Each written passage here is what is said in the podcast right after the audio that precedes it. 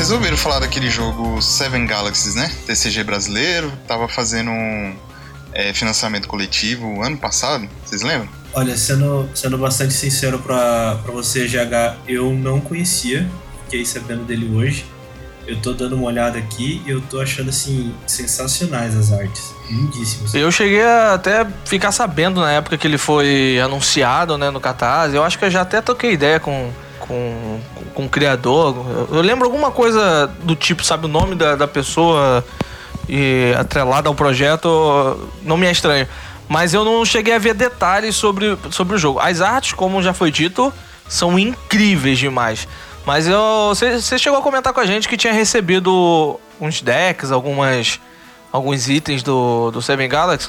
Como é que funciona? Como é que é a mecânica? Como é que funciona é, o jogo? Então, eu peguei aqui os dois decks iniciais que vêm com eles, tem a, tem a expansão desses dois decks e umas cartas duplicadas, épica, rara, é, que eles lançaram né, com as metas. Cara, o jogo ele incorpora um monte de mecânica de vários card games diferentes. Por exemplo, é, a mecânica de ataque se assemelha um pouco com Hearthstone, no sentido que você baixa uma carta, ela tem que ficar um turno sem atacar, e no outro turno você ataca do jeito que você quiser, sabe? Aí tem uma mecânica de fileira, tipo assim, são duas fileiras diferentes. E aí você pode colocar as cartas melee na fileira de cima, você pode colocar as cartas ranged na fileira de trás, parecendo com Gwent. Já jogou Gwent?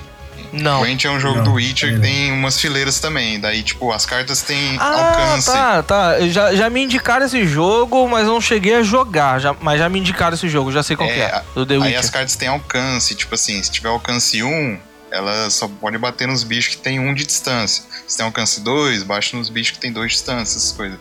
E incorpora outros elementos também, tipo vida e escudo, é parecido com Magic. É, enfim, ele pega um monte de elementos de vários cards games e fez o jogo deles, só que ficou um negócio único, entendeu? Tipo, tem uma mecânica diferente de, de mana, digamos assim, entre aspas, que tem duas manas diferentes, é um nível e uma energia. Aí o nível e a energia vai crescendo todo turno, e aí o nível você usa pra castar as cartas da mão, tipo, descer as cartas da mão, e a energia você usa pra poder pagar os efeitos das cartas. Então tem, tem essas diferenças aí. Eu achei bem bacana, cara, e as artes são muito bonitas também. Ah, então, então, peraí, deixa eu ver se eu entendi. Você. É, é, é como se você usasse coisas diferentes, né? Você tivesse. Uma é só pra invocar a criatura no campo, a outra é só pra, por exemplo, atacar. Exato. Não, Isso. usar os efeitos das cartas. Ah, tá. Só, É, por exemplo, um efeito especial, uma habilidade. Isso, a habilidade que a carta tem. Uma você paga o custo da carta pra pôr no campo e a outra você paga o custo das habilidades, né? Aí tem um monte de habilidade diferente, tipo, a habilidade você usa uma vez no jogo, enquanto ela tá lá, uma vez no turno. A habilidade que você pode usar no turno do oponente, tem um pouquinho de interação, entendeu? Entendi. Agora deixa eu fazer uma pergunta muito importante. Tem. Nesse jogo você interage no turno do oponente ou cada um joga o seu turno como no, no Pokémon TCG? Então, eu vi que tem três tipos de efeitos de- que podem ser ativados no turno do oponente. Não li muito a fundo como é que são esses efeitos, se é tipo. é, você joga. Você pode ativar a qualquer hora, ou se tem um timing específico. Mas eu acredito que tem algum tipo de interação no turno do oponente, porque tem esses três efeitos que dá pra ativar no turno do oponente. Aí eu tenho que ver direito quais são. Ah, sim. Cara, parece muito interessante o jogo. É, eu quero ver se depois tentar entender um pouquinho da mecânica dele, porque eu fiquei bem interessado, cara. E as artes são lindas. Todas as cartas são full art assim mesmo? São. E aí as duas primeiras coleções, uma é de Amazona e a outra são de robôs. E todas as cartas são full art, daquele jeito lá. E a carta é bem Ah, feita, cara. Tipo, a também carta tem- física ela é muito bem feita, ela é bem resistente, sabe? Você vê que é um negócio profissional mesmo. Eu tava vendo aqui que pelo tamanho aceita os mesmos sleeves usados em Pokémon, que é o mesmo tamanho de carta. Exatamente. Inclusive, Você já... inclusive, eu já botei no meu sleeve é de bom. Pokémon parado aqui. Exatamente, pô, aceita. Isso é, isso é legal porque, assim, ele é um jogo feito por, por BR, só que foi muito bem pensado, porque eles poderiam tentar criar um formato novo e aí, cara, ia ter que criar um produto, subproduto e um monte de coisa a mais. Criando num formato padrão, que é utilizado tanto tanto por Pokémon quanto por Magic, você pode ainda utilizar alguns, né, apadrinhar alguns produtos que são usados ali, como o próprio, como o próprio sleeve, que é o mesmo sleeve que você usa para jogar. Às vezes tem a galera que gosta de comprar os sleeves de cor, colorido, branco, roxo, tem várias cores. E aí você pode comprar esse padrão para poder jogar o Seven Galaxy ali e guardar direitinho. E bom, eu espero que o jogo cresça bastante, cara, porque é muito bonito e eu vou aprender um pouquinho mais sobre ele para para entender como é que funciona a mecânica, mas eu tô gostando do que eu tô vendo, pelo menos. Pois é, cara. A, a, pandemia deu uma freada, assim, no jogo, porque fizeram as cartas físicas e aí veio pandemia e dificultou um pouco. Mas eu acredito que quando voltar, eles estão com tempo suficiente aí para poder engatar de vez. Fazer né? expansões, né? É, tipo, já deve estar algumas coisas engatilhadas, eles devem querer engatar de vez no produto quando puder jogar de novo. E, e esse jogo deve sair tipo booster também, né? Depois para você tirar cartas aleatórias, né? Será? Não sei, cara. Tipo, eu não sei se eles vão lançando como expansão, que é o booster, né? Ou se vai lançando só uhum. starter, mas deve ser os dois sim, porque se bem que na expansão que veio, as cartas são fixas, né? Não tem aleatoriedade. Você compra a expansão, as, vem todas as cartas que tem na expansão. Então, ah, então não sei como é que vai ser esse sistema. Mas eles vão lançar muita coisa, até porque são sete galáxias e só tem duas até agora. Entendi. muito interessante. Tomara não, mas eu acho que pode. Pessoal aí. É, perdão, pode falar. Não, eu ia dizer muito sucesso, porque é uma empresa nacional aí tentando entrar no, no mercado que é amplamente dominado por, por, propriedades intelectuais estrangeiras e empresas de fora, e os caras estão tentando fazer um negócio diferente, né? Óbvio que com, com influências de card games, mas um negócio diferente, original, parece muito, muito bacana mesmo, muito sucesso. Eu curti demais a ideia. É, o que eu ia falar é que eu acho que eles podem trazer um sistema de de booster, porque assim, como é um primeiro produto, é um financiamento coletivo, eles provavelmente já já fizeram algo bem fechadinho mesmo para ser exclusivo para as pessoas que participaram desse financiamento coletivo. E aí os próximos produtos eles podem tratar como expansão. Que é interessante é, partir para uma estratégia parecida, sabe? É porque deu para ver que a aceitação foi muito boa da, do público, porque teve muita gente participando do financiamento coletivo e isso é muito bom de saber. É, exatamente. Sim, Eventualmente sim. o modelo de negócio do booster vai acabar falando mais alto, né? Porque vale a pena financeiramente falando. E para quem abre booster também, o povo gosta de abrir booster. É, com sim. certeza. Abrir booster é muito gostoso, né? é, pois é.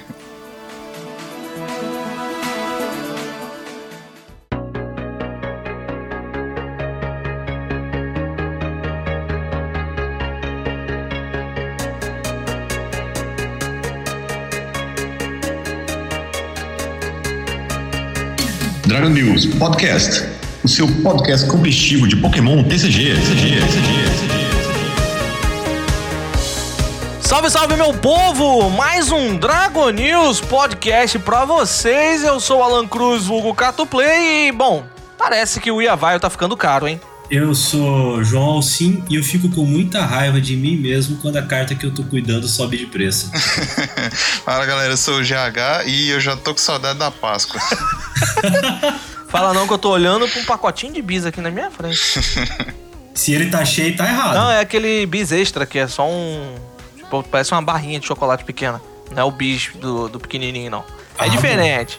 Ah, é diferente. Então vamos começar com diferente também, diferente, mas interessante.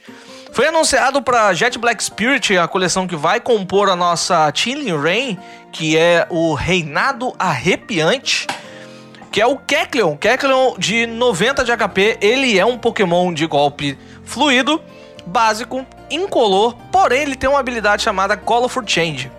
Esse Pokémon é do mesmo tipo da energia básica ligada a ele. Então quer dizer que se você ligar uma energia básica de água a ele, ele vai se transformar no tipo água.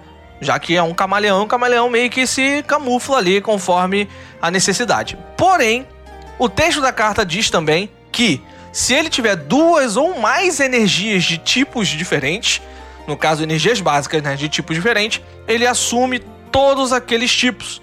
Então ele precisa de três energias para poder atacar, três energias incolores. Se ele tá com uma energia de água ligada, ele é do tipo água. Se ele também tiver com uma energia lutadora e uma psíquica, ele também é do tipo lutador e psíquico ao mesmo tempo. Ele pode ter três ou mais tipos ao mesmo tempo, pelo menos foi o que eu entendi. E ele causa 90 de dano. Isso, atacando a fraqueza, é 180. Então pode pegar muito baralho de surpresa. Aceita a energia especial né, de golpe fluido. Porém, tomem cuidado, porque a habilidade deixa muito claro: energias básicas. Então, se você usar uma estratégia para usar a energia especial, coloque a energia básica ali, porque senão ele não vai assumir nenhum, nenhum, nenhum tipo. É isso mesmo, ô, Alcim? Falei certo? Exatamente. É, esse Kecleon aí, ele vai mudar de tipo de acordo com as energias básicas. A, a energia Rapid Strike, ela pode ser usada, por exemplo, para auxiliar a pagar o custo desse ataque. Ela pode pagar duas dessas energias, o ataque dele, de 90 de dano, e você usar uma energia básica de um outro tipo para pagar a terceira e mudar o, o, tipo do ataque e acertar a fraqueza do oponente. Sobre a carta em si, eu achei ela interessante pelo fato de ser Rapid Strike, essa energização com essa dupla dá uma ajudada, talvez limita um pouco o, o range de tipos que você consiga alcançar, né? É, mas 180 batendo na fraqueza é um dano até que até que decente, né? Vamos ver o que, que o pessoal vai, vai pensar com ele. É, eu gostei da carta. O Urshifu pode. desculpa, desculpa, desculpa, desculpa, desculpa. Relaxa. É que eu ia te fazer uma pergunta, GH. Não, então falei primeiro. Eu ia perguntar pra você se o Worshipful poderia se beneficiar dessa, dessa carta ou se ia precisar de uma aceleração muito eficaz para poder usar num turno certo. Já que ele de Rapid Strike, né? É, então, tipo, tem duas questões interessantes com esse bicho aí. Primeiro que quando você for usar ele num deck que usa a energia básica de um tipo, geralmente ele vai ter o mesmo tipo do Pokémon atacante seu. Por exemplo, o Urshifu é luta. Se você ligar a básica nele, ele também vai ser luta. Então, ele bem que não muda muito a tipagem do seu deck. Mas ele é um atacante de um prêmio. Então tá aí um ponto para ele. E você pode ligar, por exemplo, uma XP Share nele. E aí facilita muito, saca? Você liga a XP Share nele, deixa lá no banco. Aí a energia de luta vem pro, pra ele, liga a Rap Strike e bate. Só que aí não vai bater muito na fraqueza que você quer, né? Já que seu deck é luta e o Urshifu é luta, o Urshifu é melhor de bater no luta, né? Então eu acho que no deck de Urshifu não sei se ele consegue jogar por causa disso, porque você não ia aproveitar a fraqueza. Mas aí em algum outro tipo de deck que use energia Rap Strike e alguma básica diferente, eu acho que funcione. Vocês estão acompanhando que o Urshifu, às vezes, ele tá jogando como um complemento de outras cartas? Por exemplo, estão misturando o Urshifu com Dragapult, o Urshifu com Victini, o Urshifu com... O Urshifu eu não vi ainda não. Pois é, cara. A galera tá pegando assim, ah, que deck que bate com uma ou duas energias? Vou meter um Urshifu lá no meio só com as Rapid Strike e o resto das energias é tudo as outras. Rolou um deck de Welder com Empoleon e Urshifu, saca? eu, eu enfrentei isso aí no online esses dias. Eu só eu ganhei porque o cidadão não conseguiu não conseguiu encontrar as cartas, as energias corretas, sabe? Então quando ele tinha Victini, vinha energia Rapid Strike. Quando ele tinha Urshifu, só vinha energia de fogo. Mas. aí eu consegui levar a partida tranquilo. Mas eu achei, assim, curioso. Terra de ninguém mesmo, Pokémon TCG. Continue com o que você ia falar, Alcim. Alcim não, desculpa, o GH. Não, é isso aí mesmo. Tipo, o povo tá metendo Urshifu em tudo quanto é lugar, porque a energia dupla, dupla, né? É, de duas cores que tem da, do Rap Strike, ela com qualquer outra básica de qualquer cor, você já bate o segundo ataque do Urshifu. Então por isso que a galera tá metendo ele em qualquer tipo de deck diferente. E aí talvez esse Kecleon possa se beneficiar disso aí. Você pode fazer um deck do Urshifu com Kecleon e meter umas energias básicas aleatórias pro Kecleon bater na fraqueza de todos, entendeu? Ou usar a Aurora. É, mas Aurora, eu acho que ele sei. pode entrar num possível deck de Amazing Hair Box, né? Que usa várias energias diferentes, Amazing Hair. Também. É uma possibilidade. Também. É uma possibilidade. Porque aí, tentando usar aquele, aquele Trompic lá que, que puxa as energias, pode ser uma forma de aceleração de energia para ele. E aí ele vai assumir uh, aquelas tipagens e você pode tentar abranger uma, um maior número de, de fraquezas possíveis com, com ele. Lembrando que bate 180 na fraqueza. Não é um dano qualquer. É um bom dano para bater com um Pokémon básico que dá um prêmio só de 90 de HP. Sim, sim. É, uma outra possibilidade que eu tinha pensado foi, uns episódios atrás, a gente falou daquele Zero Hora V, que também era Rapid Strike, vocês lembram? Uhum. E, e, a gente até citou que ele precisaria usar a energia básica, porque ele trabalha, ele, a, a energia especial Rapid Strike, ou golpe fluido, ela não paga a energia elétrica do zero a hora. Sim.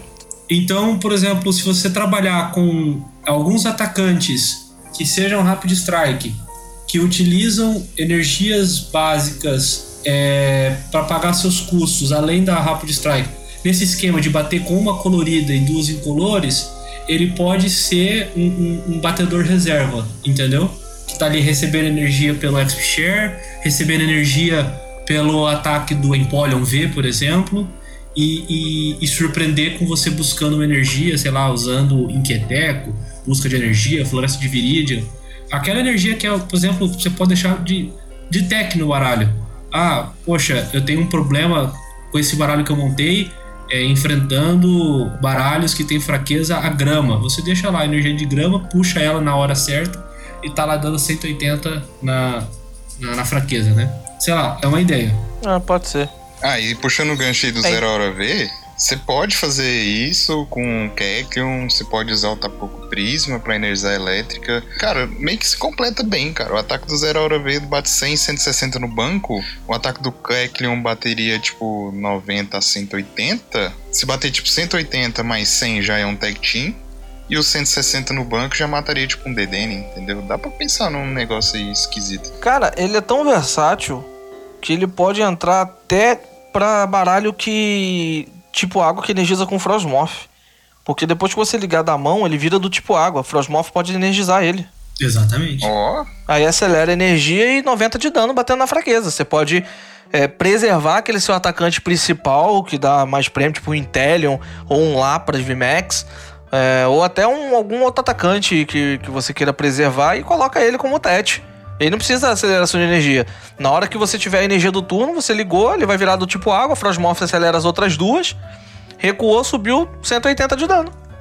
Beleza. é, tá aí. Bem pensado, bem pensado. Eu não tinha, eu não tinha pensado nessa possibilidade dele com o Frostmoth. É interessante mesmo. É, porque se ele, se ele recebe a tipagem do, da energia, depois que você liga energia de água, ele é do tipo água. Então o Frostmoth pode energizar ele.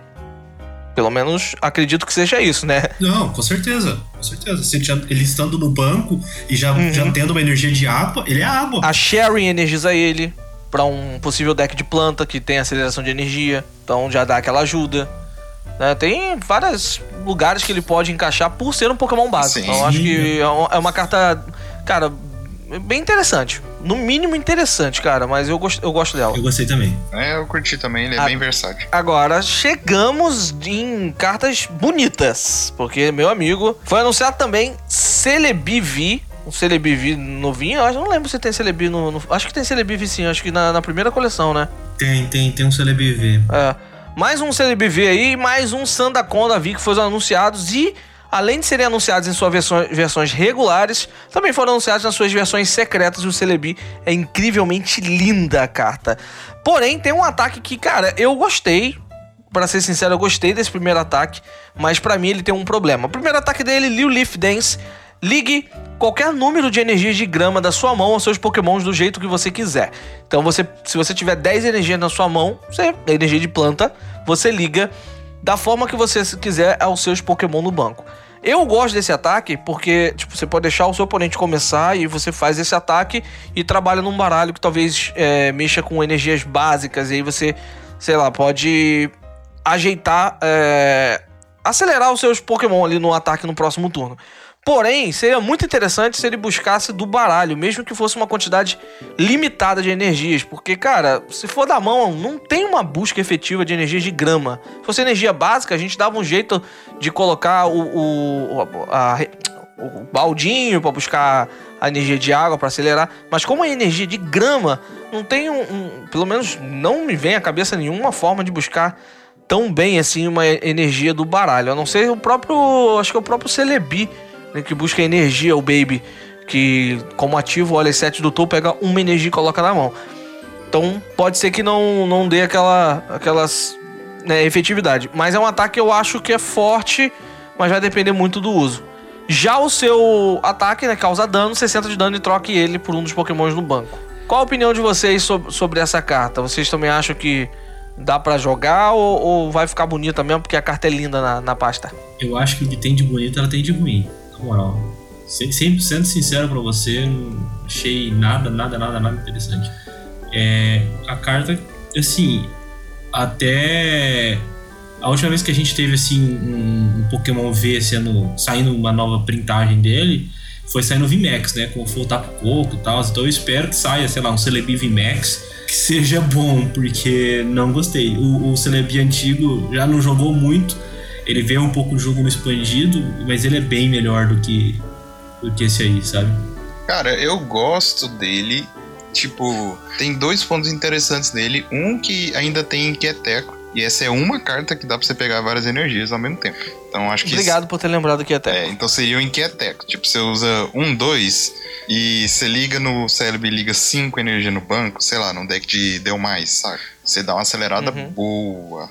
Só que a segunda coisa é que, por agora, não tem como o Grama jogar, cara. E eu acho que essa carta jogaria no pós-rotação, mas aí tem o Victini, e Victini é muito forte, e Grama não tem como escapar da fraqueza pós-rotação. Deixa eu ver o que mais. E não vai ter Inquieteco. Não vai ter Inquieteco. Então, tipo, cara, essa carta veio meio que incompleta. Agora não tem como ela jogar, porque o meta tá muito rápido e fogo é dominante. E depois da pós-rotação tem o Victini. O fogo vai continuar dominante e vai perder Inquieteco. Então, tipo, falta alguma coisinha, sabe?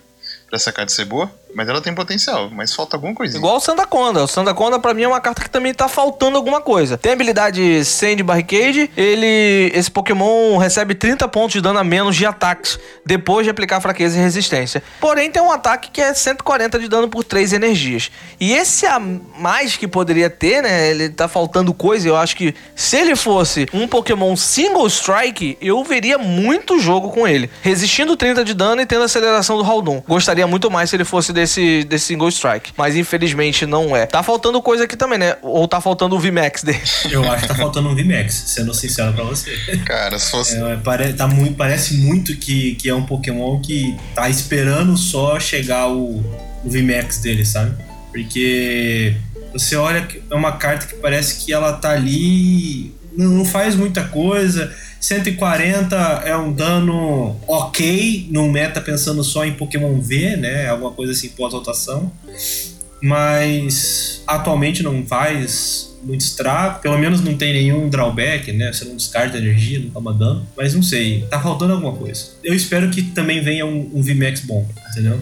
Ah, tá aqui, ó. É, a notícia já, já diz que o, o set vai trazer também o Sandaconda VMAX. Então, pelo menos o Sandaconda vai ter um VMAX. Ah, tá, beleza. Até porque, cara, o cérebro eu vejo potencial. Agora, sem da conta, não. Não presta, cara. Porque tem muita carta melhor de luta, que 3 energia bate mais. Tem o Surfeit, que é muito melhor.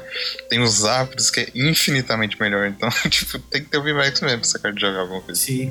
É, é, aqui a gente já pode até adiantar, né? É, essas cartas vão sair na Turing Rain, né? E aí vai ter Sandaconda VMAX, Metagross VMAX, Volcanion V e suportes de Flannery, Seabold e Peony. Que a gente não tem a menor ideia do que eles fazem. Mas Ó, o Flannery, que aguardar. a Flannery é de fogo, cara. Oh, ó, soldadora vindo. Será hein? se é um Blacksmith? Alguma coisa assim? Caraca? Blacksmith seria Novo interessante. Ferreiro? Ferreirinho seria interessante. O... Pra quem É não legal, lembra, o, o- pra quem não lembra, o Ferreiro pegava duas do descarte e ligava um Pokémon de fogo. Aí eu vi, aí eu vi vantagem. E- Vai mudar ali, é diferente do da soldadora que liga duas da mão, esse puxa duas do descarte. pô, é só reprintar Tocha Ardente que a gente fica feliz. Não tem problema não. E o Volcano, será que vem fogo ou água? Ih, É, verdade. E eu vou. E, Dual poxa, já pensou se ele viesse os dois tipos também?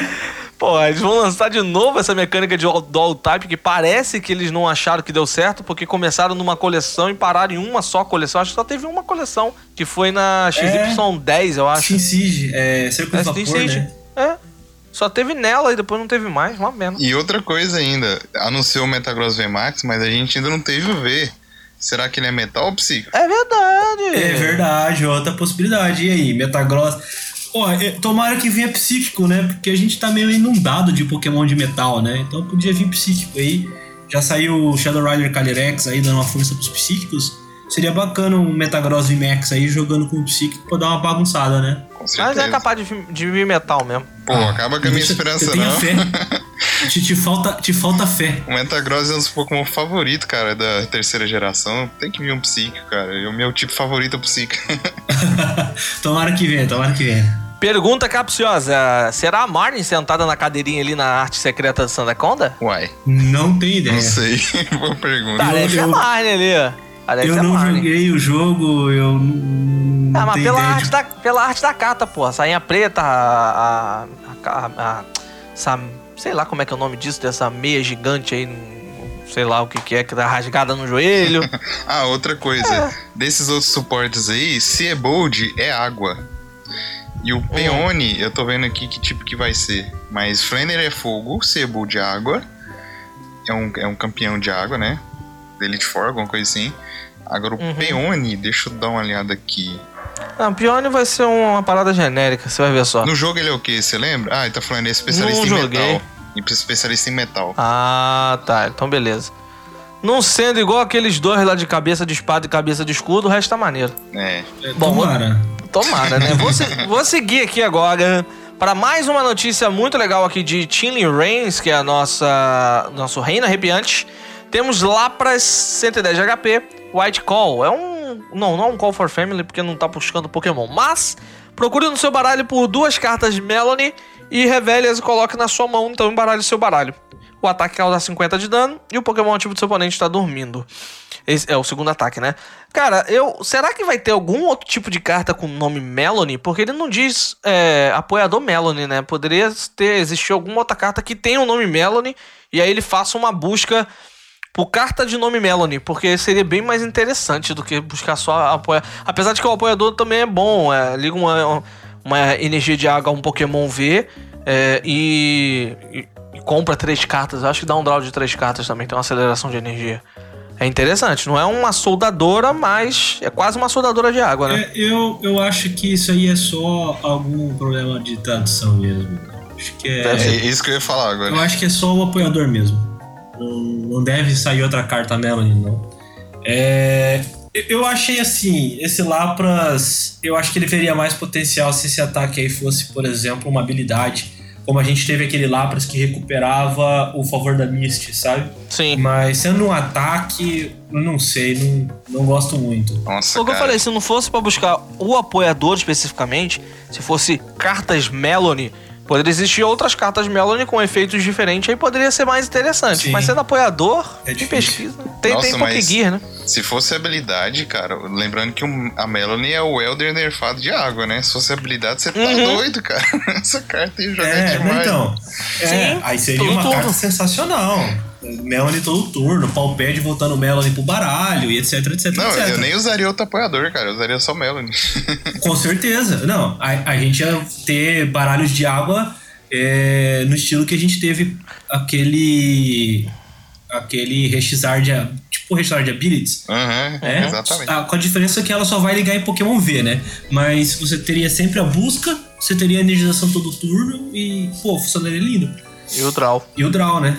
Draw todo turno, né? Mas, infelizmente, é um ataque, aí eu acho que por ser um ataque acaba sendo uma carta meio fila. É, exatamente. Também acho. Bom, temos outra aqui que, na minha opinião, não é filler, mas é estágio 2 e é sempre mais complicado, né?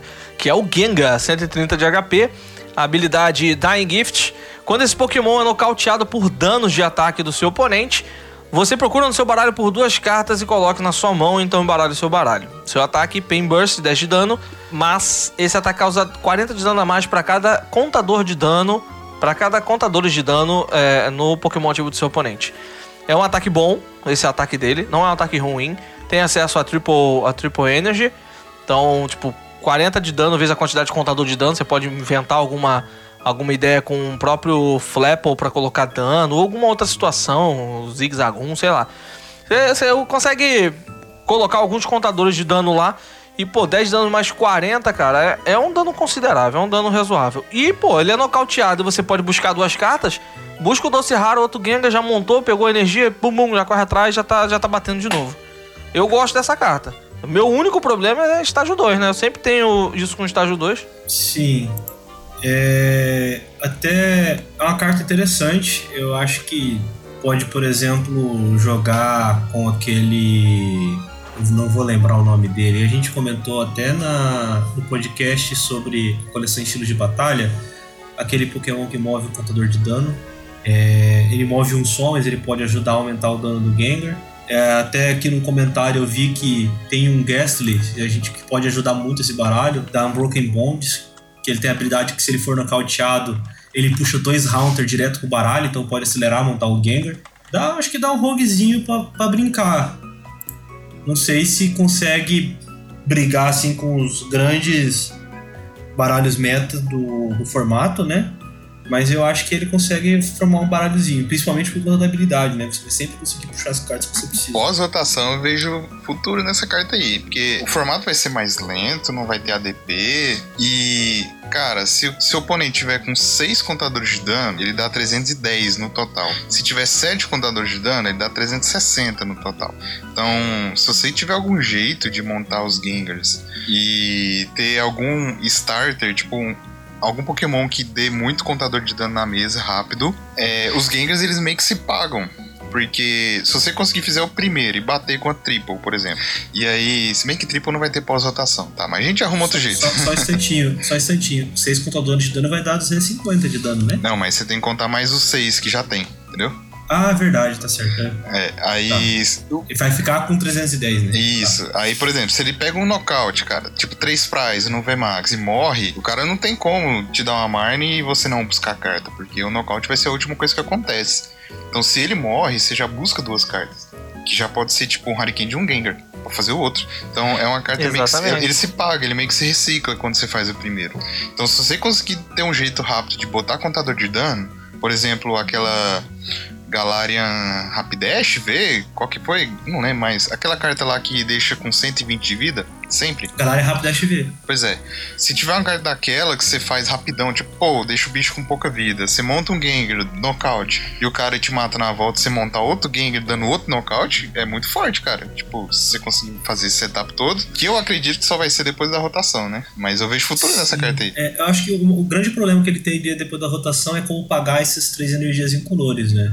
É, Tem a no Twin, pré-rotação a gente tem soldadora, tem tripla, tem várias coisinhas que a gente consegue pensar. No pós-rotação, é, nesse, nessa ideia, não dá, por exemplo, para você fazer o Shadow Rider Calyrex, porque vão ser três prizes que vão ser alvo do seu adversário, né? Mas eu acho que Aí de boa, sei. sabe? Porque é meio difícil você matar um Pokémon 3 prizes e você já tem um Gengar te olhando lá feio. Tipo assim, um Gengar com 3 energias. Como é que você não vai matar um Gengar desse? E mesmo se você matar, você ainda busca duas cartas, eu acho que tem futuro. Por causa disso, entendeu? Não, tem, tem, Porque tem se paga. futuro. É. Tem futuro. E com Não, a Twin, um Antoin e um Shadow Rider, você monta ele do, do nada. Então acho eu que ainda acho que jogo. esse Gengar, ainda acho que dependendo da situação, vai abrir espaço pra ter um Meowstic de estilos de batalha nesse baralho de Gengar, porque ele move um contador de dano de um dos seus Pokémon pra um Pokémon do seu oponente.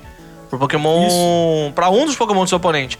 Então você pode tirar um contador de dano de alguém, se você tiver mais de um desse Meowstic, você pode tirar dois. E aí você tá colocando mais 80 de dano, se for dois contadores, na, no- na força do Gengar. Você ainda consegue aumentar o, o dano que o Gengar pode causar ainda no turno. É, Sim. tentando lembrar o nome dele.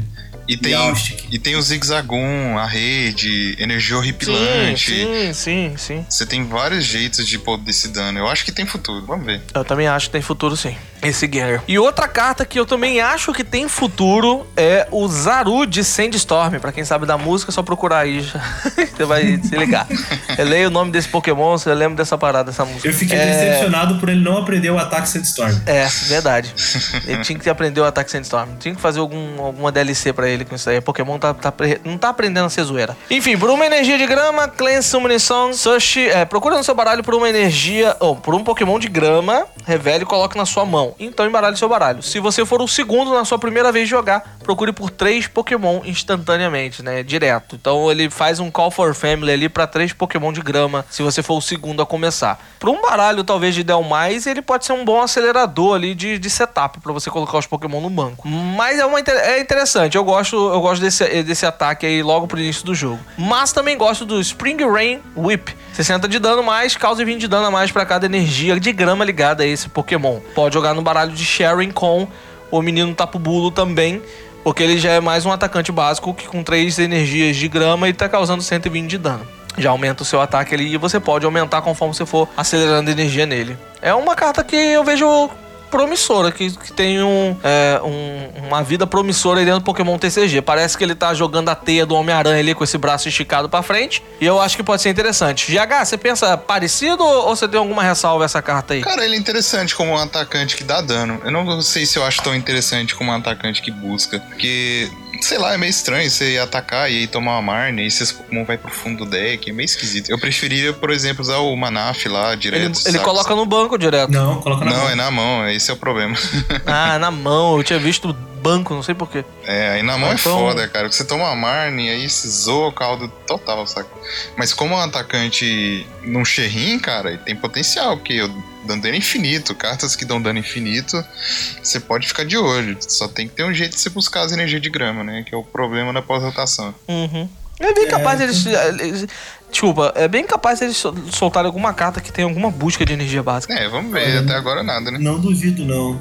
É, o dano o dano 60 mais 20 é, até vi o pessoal comentando nos grupos por aí ah é tipo um mini Keldel que a gente tem o Keldel X que fazia exatamente a mesma coisa né? 60 mais 20 jogava com o Blastoise de fazia deluxe de energia. É, é um dano ok que não parece tão ok dada a, a vida enorme do- dos bichos que a gente tem hoje mas você faz uma troca de prizes interessantes, né? Você vai dar um prize, eh, um dois hits, às vezes você consegue pegar três, então eventualmente você consegue ter uma troca legal. O grande problema é esse, né? Conseguir as energias da mão para acelerar com o Xerrim e bater. É, essa é a ideia aí mesmo. Tipo, como atacante eu gosto dele. E geralmente o deck de Ferrin vai ser um toolbox, né? Vai ser um grass toolbox. Vai ter vários atacantes que fazem várias coisas diferentes. A gente tem um Tapu Bulo que descarta, mas ele dá um dano maior. E tem um Zarud que é basicamente dano infinito. Então eu gosto dessa ideia do grass toolbox pós-rotação. Agora não, pelo amor de Deus. Pegar um ADP eu É. fico triste. É, vai ser difícil. E ainda mais com esse Fireproof Gloves que foi anunciado, que é a luvinha de tirar pão da- do forno, que tem é uma ferramenta Pokémon que ligada a um Pokémon, né? Os ataques do Pokémon ao qual ele está ligado são aumentados em 30. Ah, Pokémon. Dano de Pokémon de fogo Não, não, é aumentado em que o- 30. Não, não. O dano que o Pokémon ao qual ela tá ligada for causar em um Pokémon de fogo aumenta em 30. Ah, então eu, eu fiquei. Eu tava muito confuso, porque, bom, eu já falei isso em vários casts, né? eu É, traduzir em Pokémon inglês às ativo, vezes viu? é difícil. Pokémon É, o ativo. Pokémon viu? ativo do oponente. É, É, então, ativo. então, então eu, eu tava achando. O que eu entendi foi que essa ferramenta ligada a um Pokémon de fogo, ela aumentaria o dano. E aí seria extremamente roubado, porque o Temposard iria usar com certeza.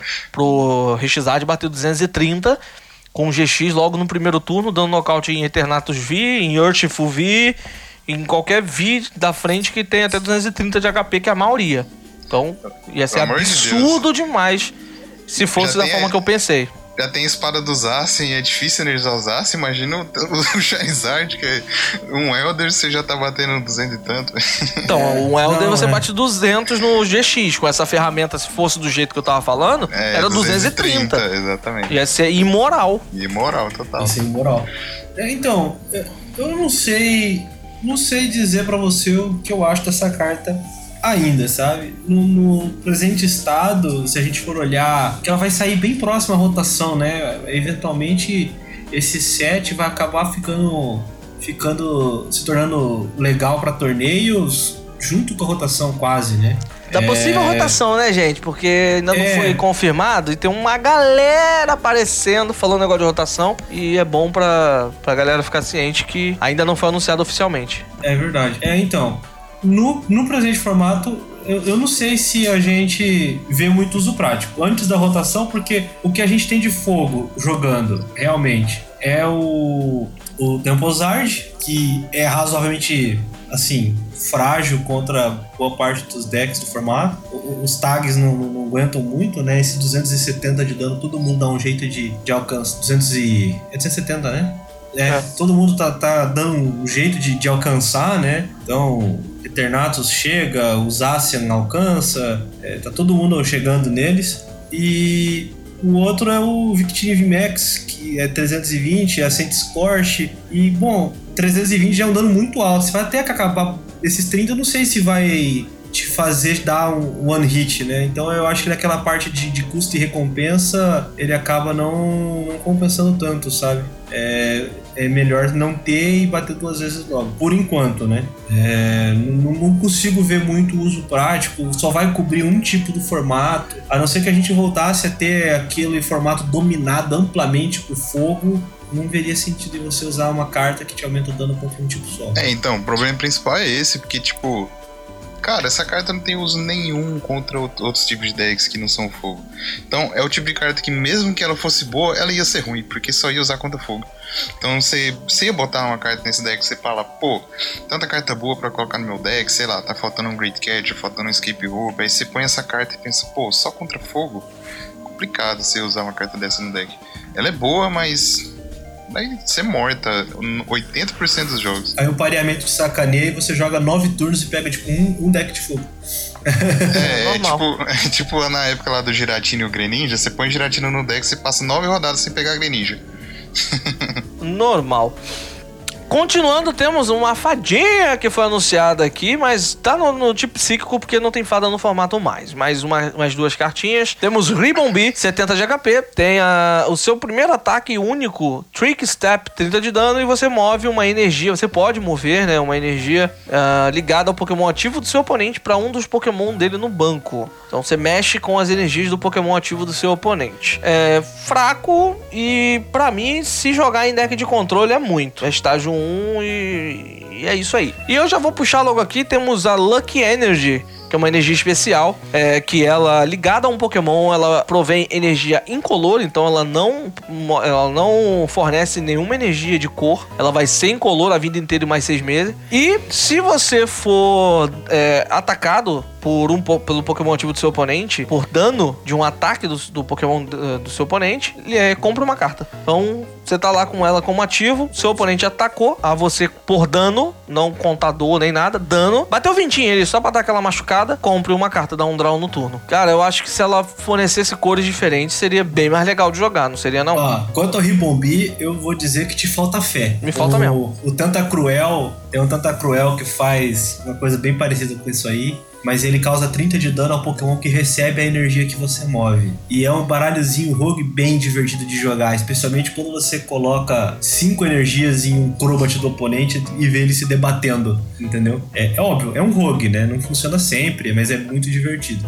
É mais um atacantezinho que vai fazer uma coisa desse tipo, é um baralho roguezinho, um, num formato pauper, ia ver um jogo bem legal pra brincar mesmo. Né? Agora, Lucky Energy, é, eu preferi um reprint da Draw Energy, entendeu? Você dependendo do seu oponente atacar você te causar dano, se funciona no ativo, tendo o leque de ondas para poder jogar essa energia no fundo do deck, por exemplo, um formato cheio de martelo como o nosso, eu acho que isso aí não vai ter uso nenhum. Cara, eu gostei do Ribombi mais ou menos. Assim, interessante o ataque dele, acho que não lembro de outro ataque recentemente que tem esse mesmo efeito. Tem zero de recuo. E é no lock, cara. Você mete ele, um Mastar, um Absol e olha o seu oponente se debater pra tirar o ativo, né? E. E estádio. estádio. Nem precisa da Absol, talvez. Não, acho que precisa sim. E a Lucky Energy, cara, é, você esperar o oponente te bater pra você comprar carta, você tá doido, velho. Tem a outra carta Draw, é bem melhor, mas. Tá, ela pode jogar um pouco em volta de Marne? Pode, mas que deck usa energia incolor e usar essa em vez de uma captura, uma draw, uma poderosa, entendeu? É, tem muitas opções mais interessantes do que do que do que essa draw energy na minha opinião, do que essa lucky energy na minha opinião, né? Não, não consigo ver jogo para ela não.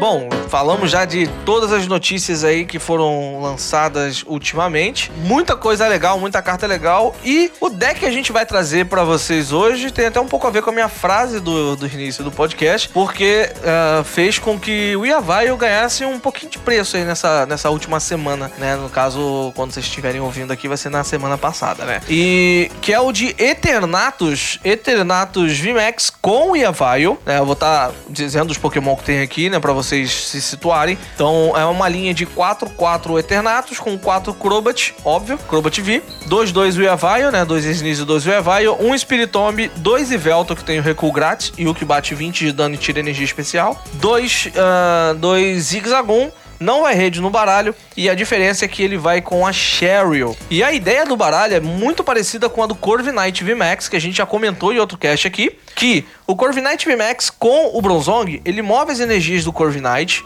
o Bronzong move, puxa pro Zacian, né, um Pokémon básico, usa a Cheryl, cura, depois devolve as energias para continuar atacando. A ideia aqui é a mesma. Você vai ter as energias no, no Eternatus, o Eternatus vai sofrer dano, e aí você move as energias com o Evaio para outro Pokémon, usa a Cheryl, cura o Eternatus e aí você retorna as energias para ele e continua atacando 270 de dano no turno. É uma estratégia muito legal, vai com energia de fraqueza para tentar quebrar ali os danos dos ursos, né? Já que tem muito urso jogando, é uma linha de duas energias de fraqueza e sete energias básicas de, de, de Dark, né? Noturna. Não vai com energia especial noturna por causa exatamente de poder mover as energias com o Yavai, que se for a energia especial o não move. Mas tem corda de fuga, tem switch, então tem formas de você tá recuando o baralho. Não vai com, não vai com estádio, vai com Marine, vai com Magnolia, né? O restante é bem parecido e também vai com Inquieteco de energia, que ajuda você a ter o draw de energia sempre que possível. Gosto dessa lista, é uma lista que parece ter uh, uma uma como é que eu posso dizer? Uma consistência uh, com o que ela quer fazer, com a proposta. E eu, eu, vejo que vai dar muito trabalho, cara. Pode ser um respiro pro Eternato, já que tem tanto baralho de, de luta jogando. Você tem a mesma visão, GH? Você acha que essa lista tem um potencial ali de dar uma, uma segurada nesses ursos? Tem, cara, porque atualmente o urso, ele é meio difícil de dar um hit no Eternatus, mesmo na fraqueza. Porque o ataque normal do, do Rap Strike, ele causa 150, na fraqueza 300. Se você tiver um estádio sem estar tá perdendo o jogo, você dá mais 10, 160, 320. O Zigzagoon é meio difícil você fechar os danos, então jogando contra Eternados, eu jogando com Urso, já é um pouco difícil você dar um hit. Geralmente você dá dois, você dá, sei lá, 300 e depois puxa um bicho no banco e dá o snipe em dois. Então pode ajudar, cara, com essa Sherry aí. Se você conseguir fazer seu setup direitinho, que eu inclusive acho que usaria mais Pokémon Communication por causa disso, é, uhum. pode ser uma boa se você achar essa Sherry. Dá pra usar também, tipo, SP Share nesse deck, porque o Eternatus, quando ele não tem duas energias em campo, é terror. Então acho que se tiver um ou dois SP Share pra pegar a energia do ativo que morrer, já é interessante também. Acho que pode ser interessante sim, cara. É, é legal essa lista aí contra os decks que dão dois hits, que é tipo quase todos dão dois hits na entrada. Mas tem o de single strike também que pode causar um dano maior, você não acha não? Ou assim, o single strike pode chegar a 270 e é one hit direto. Aí teria que ter energia de fraqueza de qualquer jeito, né? É, o single strike fica muito difícil, né? É até difícil de você counterar, porque se ele conseguir energizar é, puxando todas as single strike pro, pro mesmo bicho, né? Até porque ele tem a urna de vitalidade para retornar essas energias, então existe essa, essa mobilidade de. essa possibilidade de conseguir descartar. Ele alcança a vida do Eternatus com certa facilidade, apesar da da energia de fraqueza, né? Então é um talvez seria o grande problema desse baralho, o, o single strike. A gente vê um pouco menos dele, né? Então eu acho que essa lista acabou focando mesmo em encontrar uma maneira de, de enfrentar o rapid strike e, e, contar um pouquinho com a sorte contra o, o single, na, na real. É, os dois comentários que eu gostaria de fazer, dois pontos que, que me incomodaram um pouquinho. É, a ausência de estádio, é, não, não gosto da, da lista não ter estádio nenhum. É, nem que fosse, sei lá, uma maré caótica. Se você estiver jogando contra um, um Temposard da vida aí, você deixar a fornalha dele o jogo inteiro em campo, mesmo com você curando, eu acho que não é uma coisa legal, sabe? A quantidade de comunicação Pokémon. Como o GH falou, acho que poderia usar um pouco mais. Talvez até a linha de 4-4 Eternato você podia reduzir por 4-3 para poder usar uma comunicação a mais, entendeu? No... Mas, mas são duas rápidas, uma Quick Ball e, e do, são quatro Quick e quatro Great Balls. Será que precisa é, não, de mais comunicação mesmo? Eu acho que sim. É, porque você precisa porque buscar você o Evile, ter... sabe? E aí você o único jeito de você buscar o Evile com certeza é Pokémon Communication. Porque senão você meio que fica travado no seu setup se você não conseguir achar o Evil. E a Great Ball é aleatório, né? Sim, sim. É, e se, se ele não vier na Great, você só tem que contar com a sorte do, do Crobat ou vir uma dessas duas Communication com um Pokémon na sua mão. Então, é, eu preferiria ter mais uma, mais uma comunicação, talvez tirando um Eternatus. Inclusive, todas as listas, assim, a- a- as, geralmente quando eu jogo, particularmente com, o Eternatus, eu, eu prefiro fazer 4-3, porque eu sempre fico com um, VMAX sobrando me trancando a mão, sabe? Então, talvez seria essa a, a mudança que eu faria. Não sei o que eu tiraria pra colocar um, um estádio, porque eu acabei não tendo a chance de, de testar a lista, né? Mas seria interessante ter pelo menos um, nem que fosse uma maré caótica, bom, é, algum outro estádio. assim. É, acho que dá pra otimizar essa lista mesmo. E sobre o Single Strike, cara, essa match é tão terrível, mas tão terrível que se o cara do Single Strike jogar direitinho, sem energia de fraqueza, você não precisa nem evoluir pro VMAX. Você mata com V. O V bate 180 Uhum. por 3, sabe? É nocaute direto, você não precisa nem descartar energia. E se você evoluir e o cara tiver a energia de fraqueza, eu acho que não compensa você tentar dar o seu dano máximo, porque você só mata o Eternatus com quatro energias especiais, descartando as quatro. Então compensa, por exemplo, você deixar ele no ativo, e aí o Eternatus não pode dar dano nele. Você, você dá, por exemplo, o primeiro ataque, beatdown, dá 100 de dano. E aí, se ele tiver cheio da vida, o Eternatus não pode bater nele. Porque se bater nele, ele não vai morrer. E aí, a gente conhece que tem a Tool lá, né? Que dá mais dano. Sim. Então, tipo, é, é terrível pro Eternatus. Você tem que jogar muito bem. É, dando boss e matando os bichos pequenos, achar energia de fraqueza pra você não ser atropelado, entendeu? Ou o cara zicar. Já é muito ruim contra o Single Strike. Então, e nas outras você tem chance por causa da Share. Tipo, geralmente o Eternatus precisa, sei lá, de um turno pra ganhar o jogo, na maioria dos jogos. Naquele turno, tipo, nossa, se eu tivesse mais um turno eu ganhava, pode ser a Share, entendeu? Dependendo da partida. Mas será que não é pouco ter duas só Sherrys no baralho, não? Ou é suficiente? Eu acho que é suficiente porque você vai usar uma vez. Tipo, é uma vez assim que você ganha um turno, eu acho que você já, já garante uma partida. Que o, é muito difícil você jogar contra Eternatus, você precisa de, sei lá, 3, 4 ataques pra ganhar de um Eternatus. O Eternatus geralmente precisa de 2, 3 pra ganhar de você. Aí eu acho que esse um turno que você ganha achando uma Share, eu acho que já vale a pena ela ter usado ela. Nesse ponto eu concordo muito com, com o GH. Acredito que até essa Sherry tá aí só pra. Tá em, são duas unidades, né? Até pra você evitar de ter uma no prize ou ter a chance de descartar uma. Porque acho que se chegar a usar duas na mesma partida vai ser muito raro. É uma pra ganhar um turno mesmo e, e dar aquele fôlego pro baralho, sabe? Que nem o adversário deu aquela fofada em dois Eternatos, você vai lá, cura os dois e, e você restabelece o jogo, né? É, isso é verdade, isso é verdade. Contra a DP, essa lista tem uma chance interessante ou tem que rodar muito rápido, muito filé pra poder segurar o, o ADP que é chatíssimo? Eu acho que só se conseguir nocautear o ADP no turno 2 sem ele bater. Aí Sem ele tem dar o. GX. Se- não, ele, ele pode até ter dado o GX, mas você tem que bater antes dele energizar alguém atrás, entendeu? É, mais ou menos por aí. Antes dele conseguir o primeiro nocaute, entendeu? Porque ele vai caçar um Crobat, ele não vai bater no Eternatus. É, eu acho que contra a DP essa lista é pior do que as outras, porque o propósito dela não vai funcionar contra a DP. Raramente o ADP vai bater no seu Eternatus ativo, geralmente ele vai dar boss-boss pra ganhar. Então, você perdeu um pouco do poder contra Eternatus, ou contra a ADP, colocando essas cartas de cura e o Ibai. Então ele é um pouco pior contra a ADP, mas é a mesma coisa que o Eternatus sempre faz. É tipo, começa T1, T2, você enche o banco, mata o ativo, depois mata o ativo, depois mata o ativo ganha o jogo contra a DP. E, e o- e o Ivaio, ele tá no range do, do, do Zacian também, né? Então o ADP pode até não caçar. O ADP não, né? O, o baralho do ADP pode usar o Zacian pra caçar o Ivaio e até atrapalhar o teu, teu setup em vez de ir no Crobat, né? Nem compensa Não, evoluir, mas- porque você toma Great Catcher, é uma coisa que você não tomaria em nenhuma partida É. você toma com o Ibai. Então nem vale a pena evoluir. Não, é. mas aí você pode, mas aí você pode jogar sem evoluir. É, exatamente. Se você for pensar em jogar direto com a mesma estratégia antiga, ela ainda mantém. É, baixaria só, só, o Sneasel. É, só pingar o zigzagum certo no, no- no- nos ADP pra poder causar um nocaute. é, é isso aí, você não evolui, porque senão você toma um Great Catcher e é terrível contra o ADP. É verdade.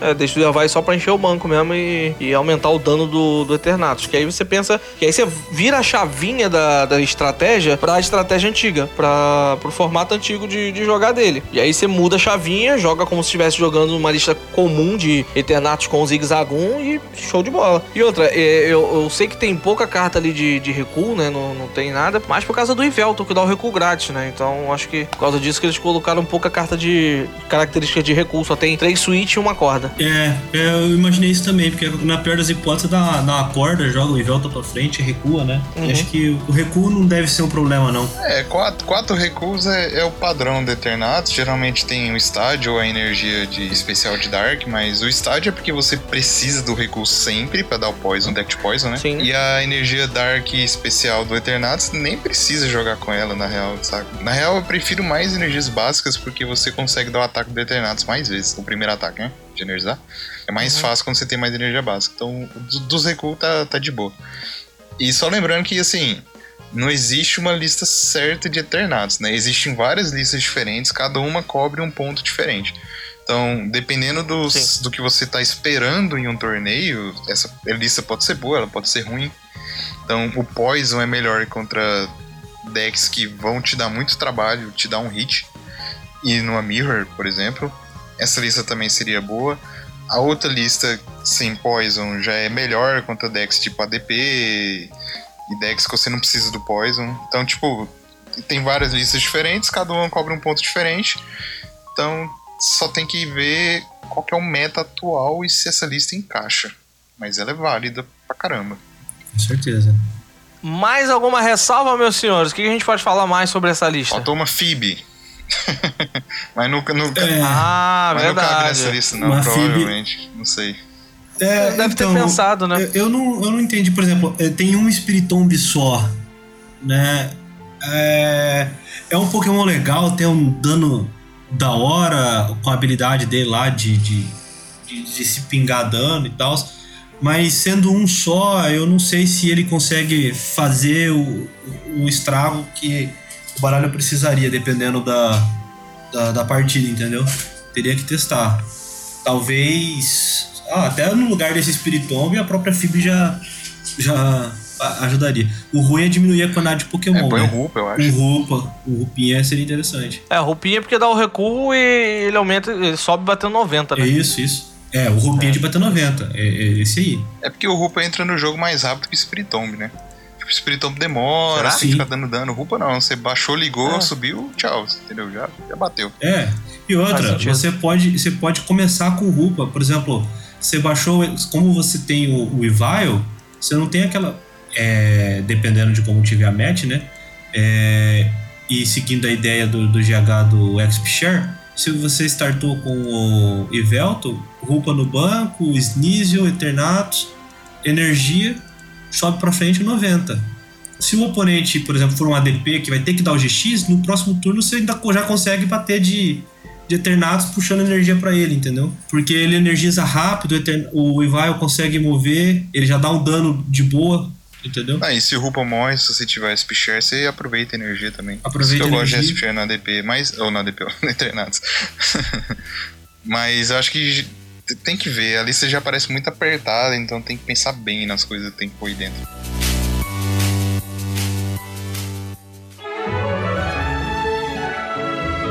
Bom, e aqui a gente dá sequência e agora vamos na nossa parte de Rolling das Semanas. Trazemos sempre pra vocês uma regra diferente do nosso Pokémon TCG, lembrando que a gente sempre usa como base o nosso querido compêndio, que é um livro de regras ali feito até por jogadores para discutir os efeitos de cada ataque e habilidade, de cada ação que você vai fazer dentro do jogo. E Tivemos um bem interessante na semana passada que o nosso querido Alcim vai trazer para nós aí a pergunta e logo em seguida a resposta. Fala comigo, Alcim. Aí.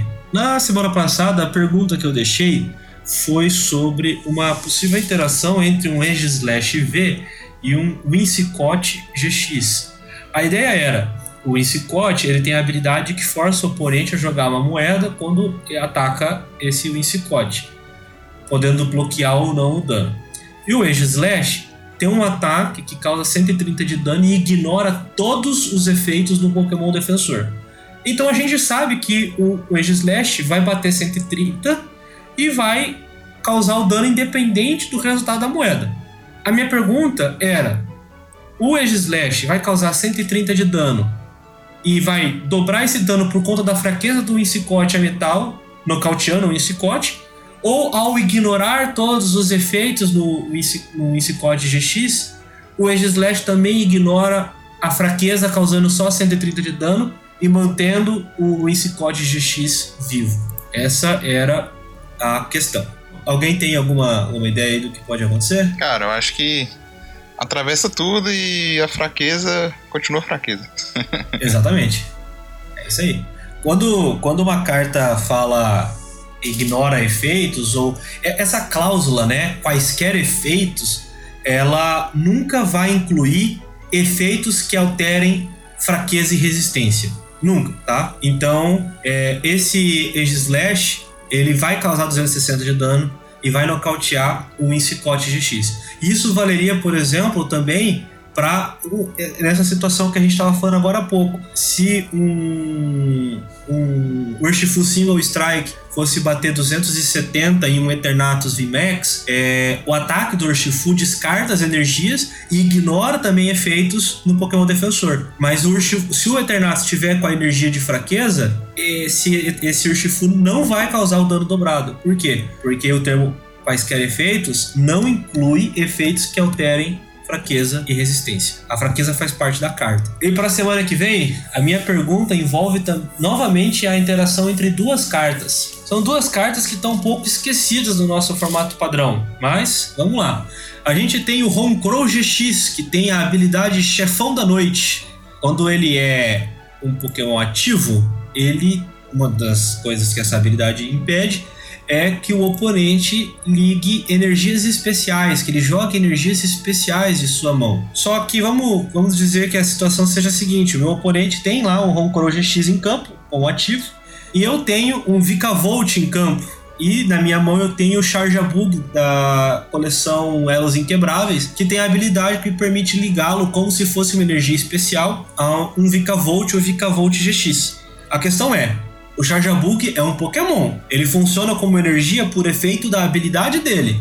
O Roncrow GX impede ou não que eu possa ligar esse Charjabug ao meu Vikavolt? A resposta na semana que vem. E é isso aí, galera. Mais uma perguntinha capciosa para vocês pensarem um pouco mais sobre o jogo. Essa é a nossa intenção para que você esteja treinando aí com essas perguntas. Então, muito obrigado a todos vocês que ouviram o podcast até aqui. Toda semana a gente tenta trazer um pouquinho de conhecimento e informação para vocês. Eu sou o Alan Cruz, o Hugo Cato Play. Muito obrigado a todos que assistiram até aqui. Vocês podem me encontrar em todas as redes sociais do canal Cato Play, seja no YouTube, Twitch, seja na, no Twitter. Instagram, Facebook, tamo aí em qualquer plataforma. É só colocar Cato Play e tamo junto, galera. Muito obrigado. Até o próximo Dragon News Podcast. E fui! É isso aí, pessoal. Um abraço. Sigam lá, arroba João Alcim em todas as redes sociais.